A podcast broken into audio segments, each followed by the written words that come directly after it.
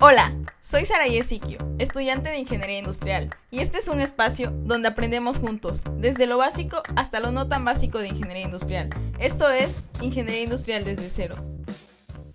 Hola, espero que se encuentren muy bien y bienvenidos a un nuevo episodio de su podcast favorito, Ingeniería Industrial desde cero. Hoy continuamos con la segunda parte de nuestra entrevista al ingeniero Nicolás sobre la ingeniería industrial en Colombia.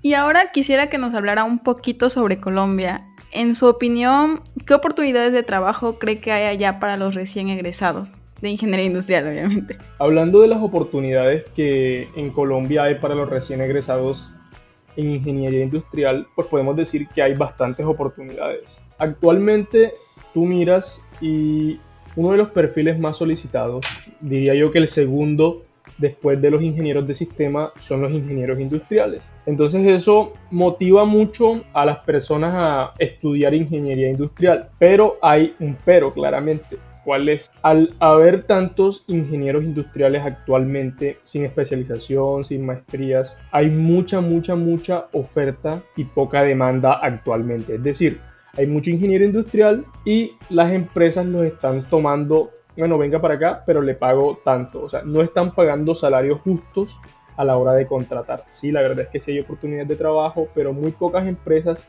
están pagando lo que realmente se merece un estudiante recién, egresado, er, eh, recién egresado de ingeniería industrial. Entonces, ¿sería mejor para un recién egresado hacer una especialidad después de la licenciatura o comenzar a trabajar? Como hablábamos la vez pasada, o sea, yo digo que primeramente una persona que está saliendo de la universidad y hacer una especialización o una maestría inmediatamente, yo diría, en mi opinión, que es un gran error porque todavía no sabe exactamente cuál es el campo que le gusta. Es que a veces veo mucho, sí, a veces veo mucho esa duda entre mis compañeros, porque entonces, pues voy a salir de la licenciatura y hago una especialidad o una maestría para que me paguen mejor, pero ni siquiera saben en qué la van a hacer, entonces, ah, como que Todavía sigue esa No, al igual la, o sea, la experiencia es muy importante, o sea, muy, muy importante. Todos, absolutamente todo, el gremio empresarial valora la experiencia. ¿Por qué? Porque la experiencia ahorra tiempo, ahorra dinero, y entonces son muchas cositas que como empresarios no quieren perder, porque es que empezar desde cero con alguien significa que va a cometer errores. Y los errores en las empresas cuestan dinero y cuestan tiempo y obviamente nadie está, o sea, como con esas ganas de perder ese dinero y menos por un recién egresado. Pero como se dice, o sea, ¿cómo van a tener experiencia si no, no les dan la oportunidad de empezar? Tiene que ser un camino como medianamente equilibrado, porque conozco personas que mientras trabajan hacen maestrías o hacen especializaciones y pues esa es la recomendación que yo daría. Y habló que a los ingenieros industriales con especialidad le pagan mejor. ¿Qué especialidad es la mejor pagada ya? Bueno, es que es muy relativo. Acá la bueno, especialización, hay especialización, hay maestrías. Actualmente la que está más demandada, o por lo menos la que yo he visto, es la de seguridad y salud en el trabajo. Eh, lo que es salud ocupacional y todo eso, porque me he dado cuenta que la licencia que, que da esa especialización es bastante buena y te abre un campo de posibilidades para trabajar. Pero también está la de calidad, que también es medianamente bien paga las especializaciones que yo creo que acá en Colombia actualmente no se están pagando como debería, pues podría decir que la parte de producción, o sea, es muy, muy, muy dura. Trabajar en producción es duro y es mal pago para, o sea, las, la exigencia que tiene la empresa. Pero de resto diríamos eso, calidad y seguridad industrial son las que son más populares y actualmente están pegando en el mercado. Ok. Entre ingenieros e ingenieras escucho mucho que hablan de especialización y hablan de maestría. Si nos podría explicar qué es especialización y qué es maestría, cuál es la diferencia, porque a veces como que no entendemos bien eso entre estudiantes. Pues sencillamente yo te lo voy a explicar como me lo explicaron a mí, que me parece una explicación bastante sencilla. En la especialización uno obtiene cierto conocimiento que es medianamente bueno y te permite desempeñarte pero no es un conocimiento tan a profundidad como la maestría. Se supone que la maestría te adelanta en conocimientos, creo que 5 años, 4 años, a diferencia de, una persona con especialización. Es decir, hay cosas que tú vas a saber con una maestría que nunca vas a saber con una especialización.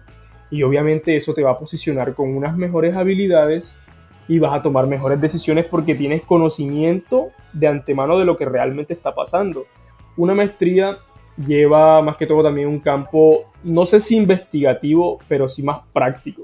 Y conozco muchas personas con especializaciones que sencillamente tienen conocimientos, pueden tener una licencia, pero un ingeniero eh, con mero pregrado, que es como muchos salen, o sea, recién egresado, puede saber esos conocimientos de manera empírica pero no tiene licencia. En cambio, una persona con maestría sí se nota la brecha de conocimiento y la brecha de experiencia mucho, mucho. Ahora imagínate una persona con un doctorado en ingeniería industrial, o sea, el conocimiento que vas a tener tú, el conocimiento que vas a tener tú es impresionante, la aplicación de este es impresionante. Yo siempre, siempre voy a decir, hagan una maestría, no hagan una especialización. Bueno, y es una recomendación que me daban a mí mis profesores. Había una profesora que no me recuerdo el nombre bien, pero siempre nos decía eso, no hagan una especialización, hagan una maestría. Y nos explicaba lo del adelanto de conocimiento. Entonces, muchachos, el conocimiento es muy importante para tomar decisiones. Entre más sepan, más van a disminuir la incertidumbre al tomar una decisión. Ok. Y en promedio, ¿cuánto tiempo dura en hacer una maestría y una especialización? Ok. La maestría, si no estoy, bueno, si no estoy mal, demora dos años. Son cuatro semestres, si no estoy mal. Igual que acá. Ok, igual. Y la especialización creo que es un año, si no estoy mal. Debe ser igual que allá. Y el doctorado, sí, ya, el doctorado sí ya es otra carrera, cinco años.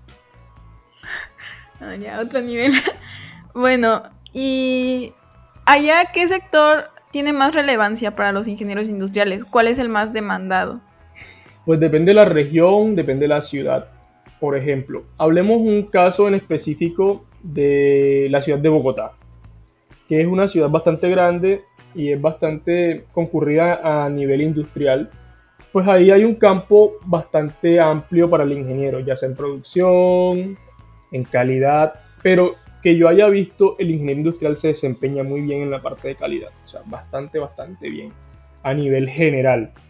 Otra cosita es que los ingenieros industriales han migrado a todo lo que es la parte de marketing y mercadeo. O sea, eso es algo que a veces no se habla. Lo que son estudios de mercado, lo que son posicionamientos de marca, o sea, tienen muy buena imaginación para eso. Eso es lo que más me gusta del ingeniero industrial, la versatilidad que tiene. Entonces, pues, o sea, yo podría decir que un ingeniero industrial se puede eh, llevar en varios campos. Tú has escuchado por ahí que a veces los, los otros ingenieros dicen que la ingeniería industrial no es una ingeniería de verdad. O sea, eso es chiste entre ingenieros. Sí. Pero realmente, o sea, aparte de ese chiste, me parece que el ingeniero industrial, si está bien enfocado, puede llegar a ser muy, muy, muy bueno en lo que se proponga. En finanzas, conozco ingenieros que trabajan en los bancos. conozco ingenieros que trabajan en clínicas, o sea, como en la parte de calidad, soporte, documentación, que trabajan en obras de infraestructura, que trabajan en plantas de metalmecánica, que hacen cualquier tipo de cosa y lo hacen bien hecho. Entonces yo siento que la ingeniería industrial, el campo es muy versátil, depende de lo que quieras. O sea, literalmente eres como, eh, puedes ser lo que quieras ser. Sí, eso es lo bonito de la ingeniería industrial. Y bueno, yendo un poquito más a fondo, quisiera tocar el tema de los salarios. Allá, ¿cuáles son los salarios promedios? ¿Cuál sería el bajo, el medio y el alto para un ingeniero industrial? Es muy relativo también, depende de la suerte con, la que cuentes, pero actualmente, hace como dos semanas estuve conversando con unos ex compañeros de universidad, me estaban diciendo que se graduaron hace un año y algo y los salarios siguen siendo los mismos, o sea, es un salario bastante bajo. El salario es, si no estoy mal, 1.3, 1.4 millones de pesos. No, no tiene nada que ver con el millón mexicano. Que eso viene siendo más o menos, eh, ¿qué? Vamos a, yo te voy a decir exactamente en dólares, como para dolarizar eso. Sí, más o menos como 300, 350 dólares mensuales. Es un salario bajo. ¿Por qué? Porque el costo de vida acá en Colo el costo de vida en Colombia es alto. Entonces, pues 350 dólares no alcanzan absolutamente para nada. Ahora hay otros salarios de recién egresados sin especialización que va más o menos entre los 600, si no estoy mal, vamos a ver. Sí, más o menos entre los 600, 650 dólares, que sí es un salario medianamente digno, a mi parecer, para poder tener una calidad de vida medianamente buena. Entonces diríamos que un salario bajo, 300, 350 dólares. Un salario medianamente bueno, casi alto, entre 600, 700 dólares y si los hay, incluso en esta región, o sea, que es una región menos, menos industrial y más agrícola, que es Montería, Córdoba, Colombia. Ok, bueno, ahora quisiera que nos contara un poquito sobre usted. ¿A qué se dedica actualmente? Bueno, actualmente, ya yo te había comentado que tengo una planta de avícola, o sea, ahí producimos pollo y sencillamente lo que hacemos es que lo repartimos con un sistema que se llama TAT, tienda a tienda, se hace una preventa, luego se, va y se lleva y pues ya las tiendas se encargan de venderlo al precio que ellos quieran. También tenemos una, un listado de clientes, ya que son eh, empresa, consumidor y ahí es donde hay mayor utilidades. Pero también me dedico a otro tipo de, negocios que me gusta mucho la parte financiera. Entonces ya hago como ciertas inversiones pero obviamente ya son inversiones de las que no se pueden hablar públicamente, porque son temas bastante sensibles, pero principalmente me dedico a esas dos cosas, eh, lo que es la parte de inversiones y lo que es la parte de la planta avícola.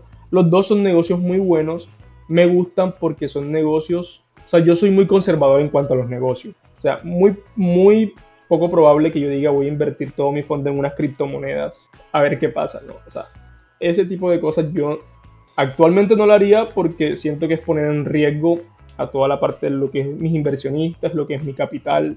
Entonces yo me dedico sencillamente a esas dos cosas.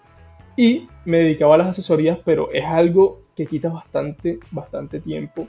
Y como te decía, a mí me encanta hacer las cosas por pasión y no por dinero. Pero las cosas bien hechas van a dar dinero. O sea, si tú haces algo bien hecho y te enfocas en eso, tarde que temprano va a dar dinero. Así que no te esfuerces por conseguir dinero, que el dinero sea un medio para sencillamente hacer lo que te gusta, porque las cosas bien hechas dan dinero. Ah, me gusta esa frase. y bueno, dijo que empezó con su planta avícola. ¿Y cómo cree que se relaciona? Bueno, fue un emprendimiento, entonces, ¿cómo cree que se relaciona el emprendimiento con ingeniería industrial? ¿Para usted fue fácil empezar con su planta? Mm, gracias a la ingeniería que había estudiado. O sea, todo, todo es, o sea, todo está conectado.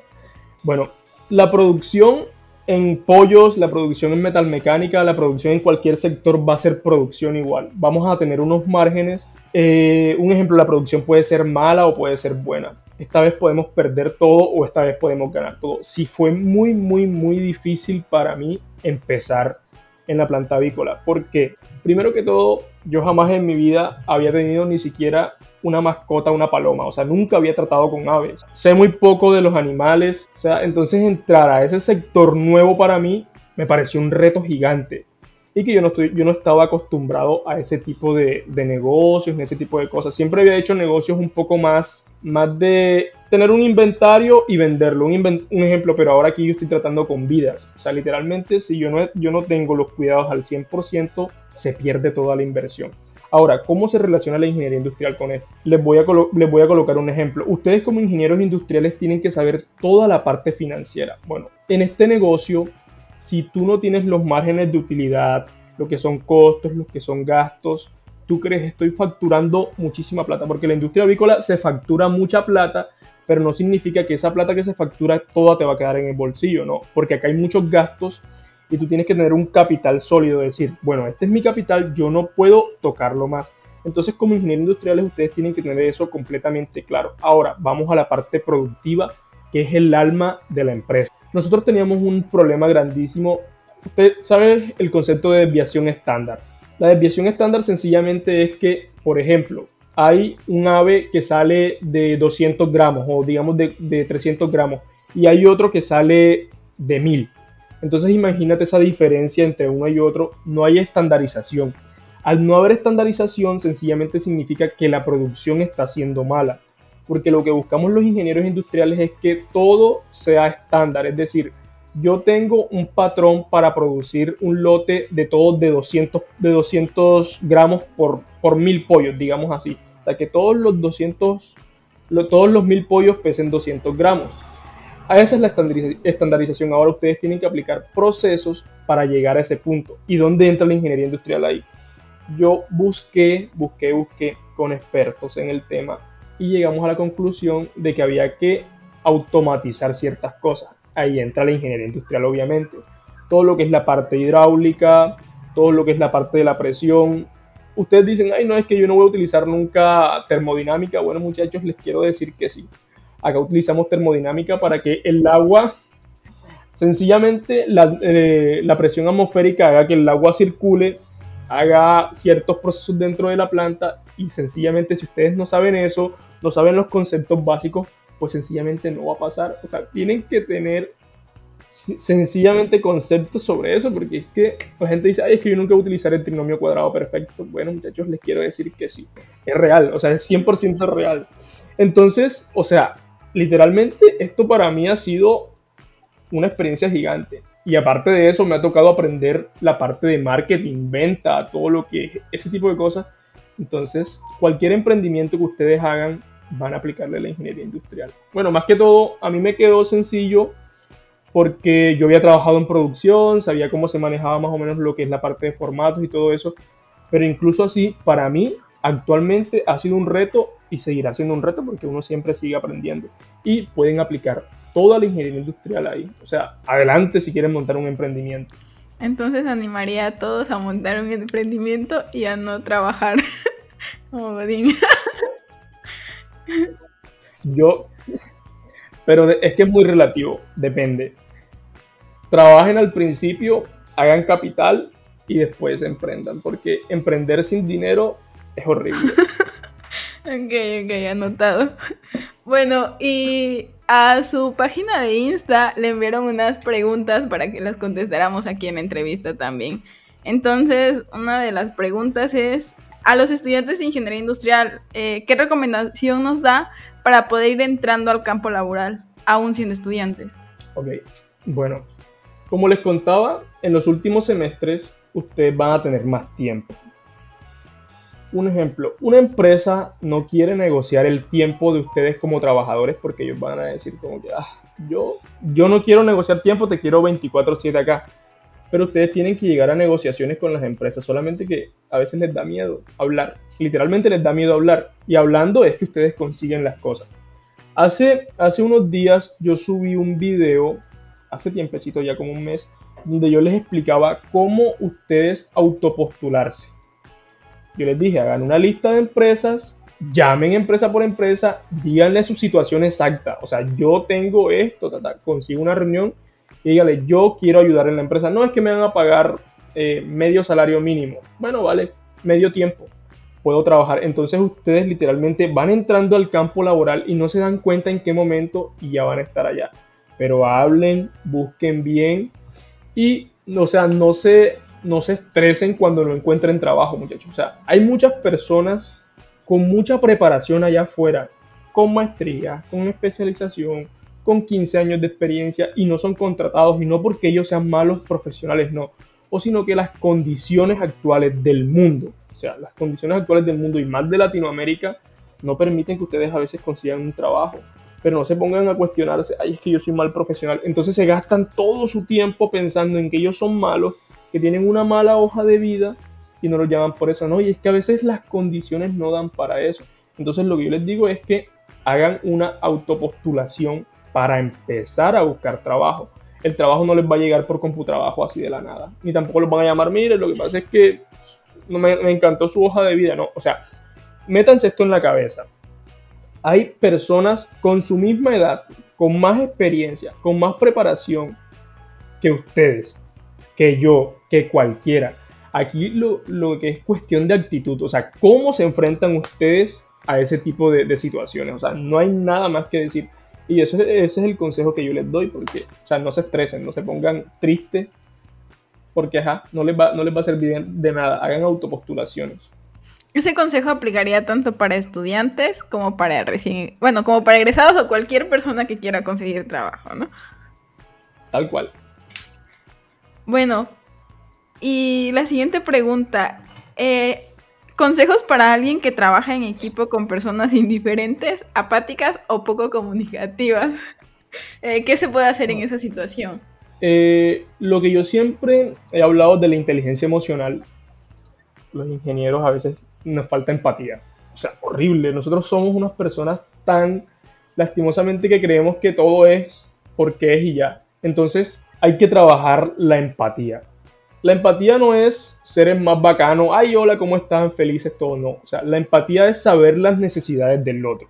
Por ejemplo, Sara, si tú y yo estamos trabajando en un grupo y digamos que tú tienes que levantarte súper temprano, tú vives súper lejos y te queda súper difícil llegar y tú hablas eso conmigo y yo te digo, no, a mí no me interesa, tú tienes que llegar aquí a tal hora. Y entonces tú desde la, desde la mañana que pones el pie, ya tú no tienes que levantar a las 4 de la mañana o sino a las 3 y media o a las 2 para llegar a tiempo. Tú vas a llegar a tu equipo de trabajo cansada, vas a llegar con mal humor, vas a llegar con sueño, porque yo como líder de grupo no estoy teniendo en cuenta tus necesidades. Y eso aplica para todo. Mira, yo trabajé con un señor, Ramón, Dios mío, ese señor yo le cogí mucho aprecio. El señor estaba saliendo de un cáncer horrible, o sea, él estaba saliendo de cáncer. Era, él era operario de la planta donde yo estaba. Y en la planta no se le daba el cariño que él necesitaba. Cuando él decía que se sentía mal porque él estaba, y él estaba siendo indiferente, como me dicen ahí, o sea, él estaba dejando el trabajo, no me importa un carajo. Él le decía a, a mi jefe que él se sentía depresivo porque tenía cáncer. O sea, ¿quién no se siente depresivo porque tiene cáncer, Sara? Porque sabe que se puede morir mañana. Entonces él obviamente estaba siendo improductivo, estaba siendo indiferente, no le importaba lo que pasara porque me imagino que él decía, no, yo me muero mañana y no pasa nada.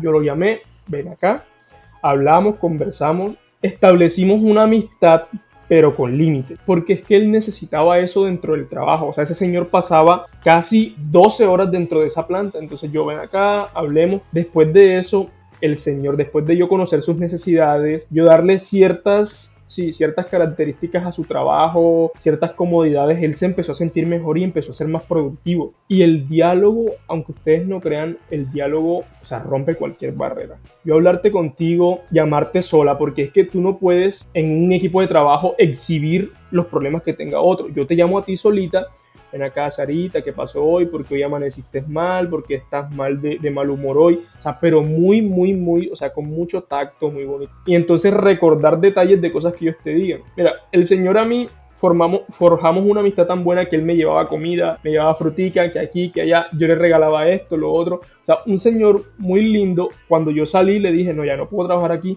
Ingeniero, ¿por qué se va? Que esto, que lo otro. Entonces yo siento que o sea, para ustedes ser unos líderes buenos tienen que ser empáticos. O sea, no tienen que saber, los, no tienen que ser los que más saben de producción, no tienen que saber los que más no. La gente camina dependiendo qué tan empáticos sean ustedes, qué tan, tan bien les sepan hablar, qué tan mal les sepan hablar. Una persona grosera, una persona altanera, una persona egocéntrica no va a conseguir absolutamente nada. Lo que va a conseguir es odio, lo que va a conseguir es que la persona empiece a trabajar bajo presión y el trabajo bajo presión se debe llevar a cabo, pero bajo ciertas circunstancias, muchachos. Entonces, si una persona no le está importando lo que está pasando dentro de un grupo de trabajo, averigüen por qué esa persona está así. O sea, las cosas no pasan porque sí. Entonces, sean unos líderes empáticos, trabajen.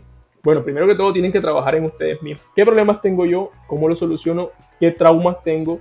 Porque aunque tú no creas, la psicología dentro de las organizaciones es muy importante. Dependiendo cómo llegue, ya tú le mandas esa energía a todo tu grupo. Y suena como que muy tipo eh, psicológico y todo eso, pero Sarita, o sea, las personas, las personas hay que tratarlas así. O sea, tú puedes ser el mejor. Mira, una vez en una entrevista me dijeron a mí, yo tenía esa actitud de lo sé todo, de yo he solucionado todo, yo la tenía antes. O sea, yo soy el mejor y por eso tienen que contratarme. O sea, la peor actitud que puede tener una persona. Y me acuerdo yo que, que mi entrevistadora me dijo, sí, yo eh, vi tu hoja de vida, sé que has hecho esto y has hecho esto, pero tú como líder no me sirves porque tú vas a chocar conmigo. Tú tienes un temperamento fuerte de creer que sabes todo. Y yo le dije como que, o sea, ese día algo cambió en mí. Yo dije, tiene. Yo recuerdo que yo iba saliendo de la entrevista, yo me me, subí, está, yo dije, tiene razón. Y desde ese momento toca, toca aprenderlo. O sea, como un buen líder tienes que aprenderlo. O sea, creo que es más importante incluso que saber hacer un diagrama de Chicago. Porque mover gente, mover gente es un arte. O sea, hacer que un equipo de trabajo trabaje bien es un arte. O sea, eso no, eso no lo hace cualquiera. no, diga, no digo que soy el mejor, pero sí he ido aprendiendo en el camino y eso te lo da la experiencia. Pero de antemano trabaja en ti, trabaja en tu inteligencia emocional, sé una persona linda, pero ser, sé, sé una persona linda en realidad. No es que yo voy a hablar contigo hoy, Sara, tú me pareces una persona que está haciendo el trabajo bien y después voy a ir allá a hablar mal de ti. O sea, no, hay que ser consecuentes con lo que se dice y con lo que se hace. Claro. Y bueno, hablando de inteligencia emocional, siento que es algo que a nosotros como ingenieros, bueno, a cualquier ingeniero, no solo a los industriales, siento que no se nos enseña sobre, sobre inteligencia emocional. Mm, ¿Usted cómo fue que aprendió sobre eso? No sé, algún libro que nos recomiende, psicólogo, para aprender. O, sea, yo no, yo no he dicho que, he aprendido, o sea, estoy en el proceso de aprender. Eh, bueno, como te dije, son cosas que me han ido pasando. De hecho, aquí al lado mío hay alguien que trabaja conmigo ahora. Yo antes era muy explosivo, Sara. O sea, si algo salía mal, porque la otra persona lo hizo mal, porque yo no le expliqué cómo hacerlo bien, yo reventaba y yo decía, ¿qué pasa? Que todo se está saliendo de control y nada. ¿Qué pasaba? Yo estaba creando una amargura dentro de, de, todo el entorno y yo veía a la gente brava. Ya nadie era feliz con, lo, con el primer proyecto que, porque, o sea, yo puedo vender algo bonito y te, te digo, mira, esto se va a hacer así, ta, Pero ya después dentro del proceso yo lo que hacía era que dañaba todo, o sea, o sea, ¿qué pasó con el objetivo que nos planteamos al final? Tú estás dañando todo con tu mal humor, con tu rabia, con que mira que, lo, que la producción no está saliendo aquí, que entonces empezaba, yo empezaba a buscar culpables. Eso no lo hagan. Yo empezaba a señalar, tú eres el culpable porque tú lo eres. Y yo luego me puse a pensar, bueno, si todos somos una organización, todos somos esto, todos somos culpables, ¿sí me entiendes? Entonces ya yo fui, fui, bajándole como dos rayitas a la cosa. Yo dije, bueno, esta persona si me dice hoy, no, ya yo no quiero hacer más nada contigo, o sea, esa persona se va a trabajar al otro lado. Pero esa persona tiene conocimientos, tiene empatía, de cierta manera aguanta ciertas cosas que otra persona no lo haría. Entonces yo me puse a pensar, si se va, el que pierde soy yo, no pierde ella, porque, o no pierde él. Entonces desde ahí yo siento que hablar, hablar bonito y hablar de corazón, liberar estrés, yo recomiendo que hagan ejercicio, eso libera estrés muchachos, y hacer actividades diferentes. Por ejemplo, el ingeniero industrial tiene un gran problema. En ética profesional ustedes van a ver algo que se llama las dimensiones del ser humano. Nosotros como ingenieros no estamos llenando todas esas dimensiones. ¿Por qué? Porque, Sara, tú necesitas a tus amigos. Los necesitas para tú ser una persona estable. Necesitas una pareja, necesitas un trabajo, necesitas, o sea, recreación y necesitas ciertas cositas para que tú tengas estabilidad mental. Si tú no llenas todos esos vacíos, o sea, por ejemplo, hay personas que quieren llenar la, la, la versión de su amistad solamente con su pareja, la versión de su familia solamente con su pareja lo que van a causar es una sobresaturación. Lo mismo con el trabajo. O sea, ustedes no pueden poner todos los ojos sobre el trabajo.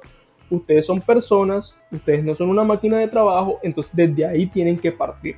¿Cómo organizo yo mi tiempo para hacer las cosas que me gustan, para liberar dopamina, para liberar endorfina, etcétera, etcétera, etcétera? Y ahí yo voy a empezar a ser feliz. Y es que Sara, o sea, si tú no tienes un objetivo, por ejemplo, tú trabajas 24/7, tienes el mejor sueldo del mundo, pero nunca tienes tiempo para gastarte nada. O sea, al final del día tú vas a decir, bueno, ¿yo qué estoy haciendo con mi vida?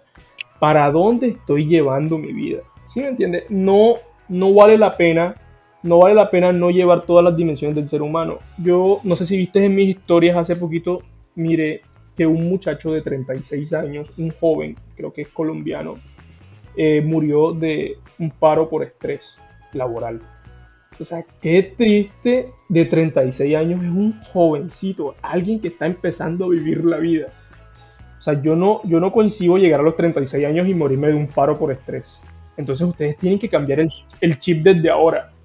Y les voy a dar una recomendación a los estudiantes que me funcionó. Cuando estén cursando las materias, no, o sea, y empiezan a estudiar, no se sobresaturen de estudio. Y les voy a explicar por qué. En mis primeros semestres, y bueno, mis amigos escuchan este podcast, pueden confirmarlo, yo recuerdo que yo estaba viendo cálculo integral. Yo me acostaba a las 4 o 5 de la mañana estudiando y no, no dormía. Y me iba horrible en los exámenes. Horrible, o sea, me iba mal y decía, pero ¿qué pasa? Yo estudio, estudio, estudio y no me... Yo dije, bueno, voy a tomarme la vida relajada. Voy a estudiar lo que tengo que estudiar y lo que ya no tengo que estudiar para dormir mis horas de sueño, para descansar, pues ya no lo estudio. Obviamente eso aplica para los exámenes, para ir relajado. Hay cosas de la vida que uno tiene que hacer esfuerzos, así que no, no, no vayamos a confundir una cosa con la otra. Entonces, pues ya yo empecé a ir mucho más relajado a los exámenes, mucho más tranquilo, mucho más seguro de mí mismo. Y después del segundo semestre yo no perdí ninguna materia. ¿Y qué pasó? Había una materia que se llama métodos, investigación de métodos o algo así, que es de la ingeniería. Yo necesitaba 4.8 para pasarla. O sea, el último, el último semestre, eso es una nota, la máxima, casi un 5. De, la anotación era de 1 a 5. Yo necesitaba casi 5 para pasarla. Yo dije, ya, yo perdí esta cosa. Hablé con el profesor y el profesor me dijo, pues si usted quiere cancelarla, uno puede sacar la materia para que no aparezca como perdida. Yo creo que ya también pueden hacer eso. Entonces él me dijo, si usted quiere cancelarla, cancélela. Ya solamente habían como nueve en el salón. Entonces yo dije, ah, voy a quedarme. Voy a quedarme hasta el final. Sea, ya, ya yo decía como que, ah, lo que tenía que pasar, pero iba con toda la actitud de ganar. Al final del semestre nos colocaron a hacer un proyecto que era un barco que sacara arena del río con sensores, que se moviera cuando, o sea, sensores de profundidad, con cámaras y todo. Acá en Montería hacemos ese tipo de proyectos, súper geniales, oyeron. Total, la barcaza, la barcaza como se llamaba, fue un proyecto súper genial, llevamos una pecera grande, todos los sensores funcionaron, los arduinos, todo. O sea, fue un equipo muy bueno. El profesor me dijo, su proyecto estuvo excelente, así que usted necesitaba 4.5, vamos a colocarle 4.8 y ya, yo gané la materia. O sea, para mí eso fue como que, o sea, la super felicidad ese día. Entonces, pues, ajá, muchachos, a veces creemos que el mundo se nos está acabando y no, o sea, la solución está ahí mismo. Entonces, no se sobreestresen. Vivan la universidad y hagan relaciones interpersonales con el que tienen al lado no importa si el que está al lado es mal estudiante, no importa si el que está al lado sale todos los días de fiesta, hagan amistades. Porque al final del día, la academia sola no sirve para nada si ustedes no saben relacionarse. Ya, ese es mi consejo. Ay, ese está bien bueno. Porque a veces siento que también si se van de fiesta todos los días es como, no, pues esa amistad no me conviene. Pero pues la vida da muchas vueltas y no sabemos dónde va a estar el que se iba de fiesta siempre después. Entonces, sí, sí es bueno. Aclaro que yo no me era un nerd en la universidad. Ah, ok. Bueno, y una pregunta importante también. ¿Qué, ¿Qué herramientas nos recomienda a los estudiantes y también a los ingenieros aprender bueno, así como ingenieros industriales, nosotros eh, con qué herramientas somos más competitivos allá afuera. Ok, la primera herramienta que les voy a decir que tienen que aprender es una segunda lengua y es el inglés. Esa. O sea, inicialmente empiecen por eso. Ahora, actualmente eh, hay herramientas como las 5S, son muy solicitadas, eh, lo que son las 7 herramientas de la calidad. Pero muchachos, o sea, yo voy a ser claros con ustedes desde ahora. Esas herramientas son literatura y se aprenden aplicándose. Las herramientas que yo digo que ustedes como profesionales actualmente para lo que está demandando el mercado empiecen a trabajarle a lo que es la programación. O sea, empiecen a estudiar programación e inglés. ¿Qué es la programación? Programación en Python, en Java. Ustedes van a decir, o sea, tú eres ingeniero industrial, ¿cómo nos estás recomendando eso? Porque mi experiencia con otros ingenieros ha dicho que para allá es que es el futuro. Y si ustedes quieren tener una estabilidad laboral, aparte de aprender todas las herramientas de ingeniería industrial, pues aprendan esas también. Ya no tengo más nada que decirles. Herramientas para recién egresados. Pues en mi Instagram hay muchas. les recomiendo que vayan a verlas. en su página. En su página hay muchas herramientas. Muy bien, muy bien. Entonces esa sería la última. Ah, bueno, y ya para terminar la entrevista, ya por fin, después de dos partes. Eh, el último mensaje que quisiera compartir con todos los oyentes. Ok. El mensaje que yo les daría, bueno, primero que todo, yo soy bastante joven para que no vayan a creer, ah, no tiene la super experiencia, ¿no? Aclarando eso. Claro, si no recuerdas edad para saber qué tan joven. Tengo 24 años apenas. Ok. Soy un niño todavía. No, mentira. Bueno, La experiencia, el consejo que yo les doy muchachos es que en realidad no deben pensar o sobrepensar las cosas. O sea, ¿en qué sentido? Ustedes van a salir de la carrera y tienen que literalmente labrarse su propio camino. Hay algunos estudiantes, algunas personas que van a tener suerte. ¿Qué es la suerte? Suerte es preparación más oportunidad. Si ustedes están preparados y se les presenta la oportunidad, la van a tomar. Ahora, no se cuestionen tanto, ay, es que yo soy un mal estudiante, yo soy un mal profesional. O sea, no hagan ese tipo de cuestionamiento con ustedes mismos. Van a perder más tiempo cuestionándose que sencillamente haciendo lo que deben hacer. Y les voy a dar un consejo filosófico, que es algo que actualmente estoy aplicando. Hay algo que se llama la dicotomía del control. Dicotomía del control. He hablado de ella. Hay cosas que ustedes no van a poder controlar en su vida o sea, si la economía de un país se cae, pues eso los va a afectar a ustedes. Entonces, ustedes dicen, pero yo no, yo no puedo hacer nada, yo no puedo restaurar la economía de, mi país.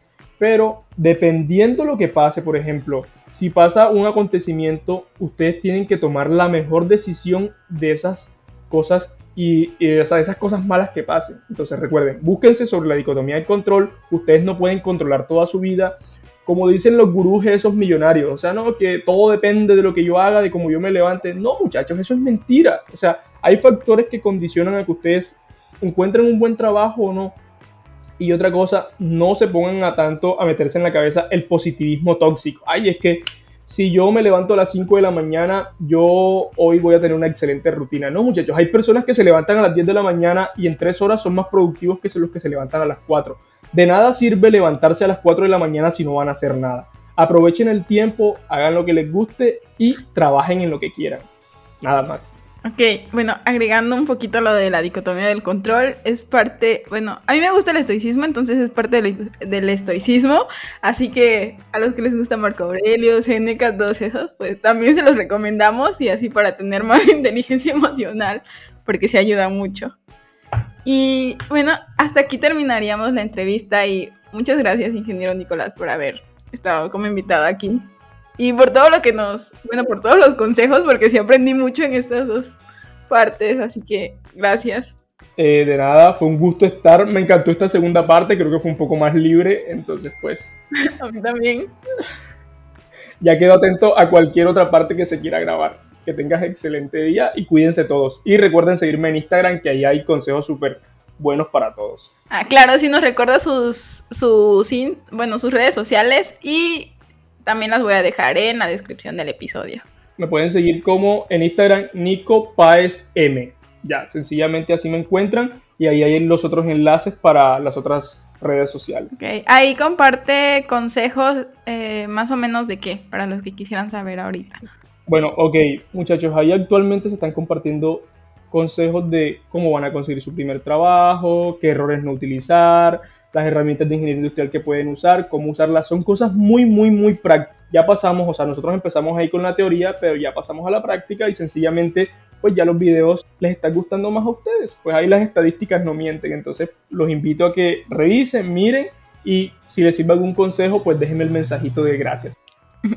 Bueno, pues para todos los que quieran seguirlo, ya tienen sus redes sociales y van a estar en la descripción del episodio también. Y pues nada, muchas gracias y nos vemos en el siguiente episodio. Si te gustó el episodio, recuerda seguir el podcast. Nos puedes encontrar en redes sociales como Ingeniería Industrial desde cero para dejar tus dudas, comentarios o sugerencias para los próximos episodios.